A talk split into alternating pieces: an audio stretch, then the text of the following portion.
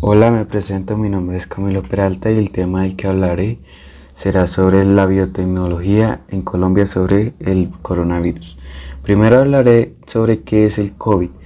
El coronavirus es un virus que es como una especie de gripa, la cual puede ser leve, moderado o grave. Esta se contagia por la saliva o mocos de una persona contagiada, es decir, si la saliva o mocos de una persona infectada entra en la boca o nariz de otra, la infectaría automáticamente. Eh, los síntomas principales serían malestar general, fiebre o dolor de articulaciones.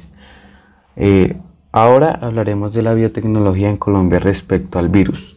Eh, como sabemos, el coronavirus no tiene una cura existente y Colombia estaría pues eh, recogiendo plasma de personas que se hayan curado del virus para poder examinarlas y encontrar anticuerpos que ayuden a contrarrestar el virus. Para llevar a cabo esta investigación se necesitarían donaciones de plasma de personas curadas, pero quienes estarían autorizados a recibir estas donaciones, el Instituto Distrital de Ciencia, Biotecnología e Innovación en Salud el cual está vinculado al sector salud del Distrito Capital.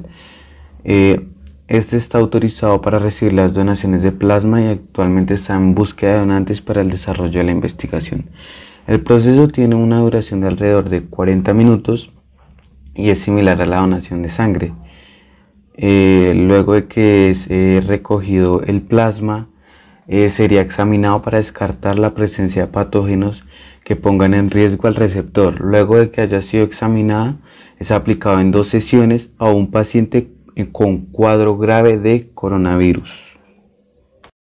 Esto lo hacen con el fin de encontrar algún anticuerpo que pueda eh, contrarrestar el, el virus. Y pues esta sería la parte biotecnológica que tiene Colombia sobre el coronavirus. Mi nombre es Camilo Peralta y soy del grado 10-2.